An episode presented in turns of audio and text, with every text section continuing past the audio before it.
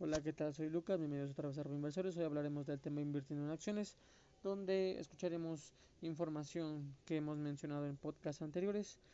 Y como todo, antes de tomar la decisión de invertir en acciones debemos conocer dónde ponemos nuestro dinero, es decir, saber cómo funciona esta inversión, cuáles son las expectativas que tiene uno de ganar y sobre todo cuánto tiempo debemos de esperar para ello viendo que este último concepto es muy importante porque el horizonte de inversión para los accionistas siempre es de mediano y largo plazo. Mientras, mientras saber qué es una acción, viendo que es un título de propiedad de una empresa y por ello quien tiene acciones de la empresa es dueño de ella,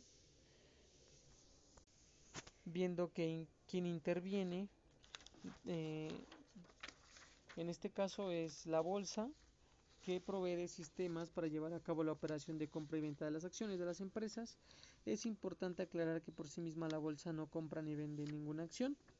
La bolsa es una institución importante para el país porque a ella acuden las empresas que necesitan dinero para financiar su crecimiento y los inversionistas que tienen el dinero para invertir. Esto es que en pocas palabras la bolsa contribuye a canalizar el ahorro de las personas hacia la inversión productiva que es fuente de crecimiento y empleo para el país. También que para esto la bolsa da a conocer toda la información de las empresas que tiene inscritas, así como todas las operaciones de compra-venta que éstas realizan. Fomenta un ámbito de transparencia y libre competencia a través de los mecanismos que vigilan que las transacciones se apeguen a las leyes y reglamentos financieros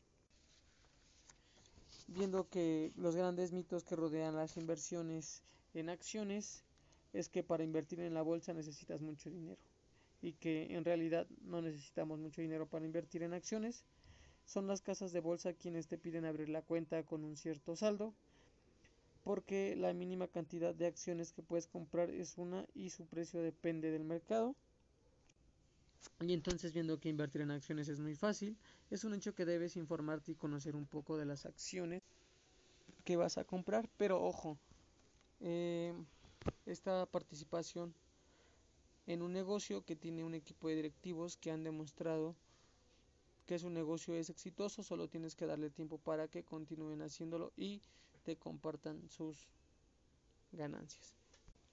Esto es que, como en un podcast mencionado anteriormente, es que hay unas empresas que comprar acciones también puedes formar parte para que en las utilidades y que mediante ellas se hace la repartición a los accionistas seas eh, partícipe de esto. También, perdón, también que de nueva cuenta recordar que estamos invirtiendo en un negocio y los negocios llevan tiempo para generar ganancias. Aún en las grandes empresas requiere tiempo para lograr sus metas y por eso siempre insistimos que las inversiones en acciones sea con un horizonte de mediano y largo plazo. También que no hay que tener grandes conocimientos financieros, lo que necesitamos saber mucho de, bueno, no saber mucho sobre finanzas y economía. Esto solamente los analistas profesionales de las acciones.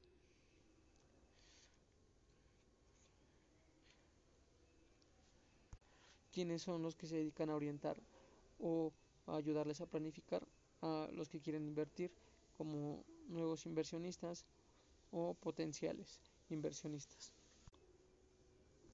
Viendo que si queremos empezar a invertir, no necesitamos saber tanto para comprar acciones, pero sí siempre pedir orientación a un asesor financiero para que nos ayude a determinar las acciones que más nos convengan con base en nuestro perfil de inversión y nuestro horizonte también aunque son, divertidas definitivamente las inversiones, no son un juego. Estar informado de lo que hacen las empresas, de sus, perdón, de sus perspectivas de crecimiento y a la vez de las noticias que pueden llegar a afectarles, implica estar atentos para hacer los ajustes o cambios que se requieren en nuestras decisiones de inversión.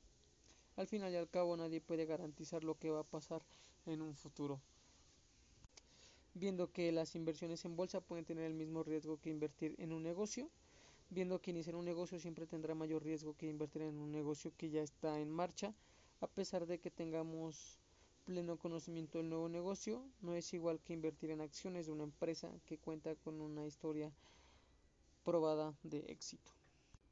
Entonces, sabiendo todo esto antes de invertir en acciones, es de alta relevancia e importancia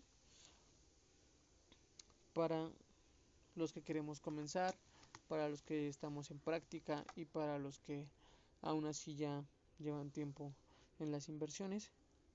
Siempre retroalimentar es importante. Gracias por escucharnos. Disculparán igual como siempre la pronunciación y la gramática. Y no tuvimos medición. Saludos a todos los que nos escuchan en diferentes partes del mundo. Y he visto que nos escuchan de diferentes edades y que es impresionante que haya eh, variación en las edades desde 18 años hasta un límite de 56, 60 años y que no se detienen para bueno, para empezar a invertir. Gracias por escucharnos.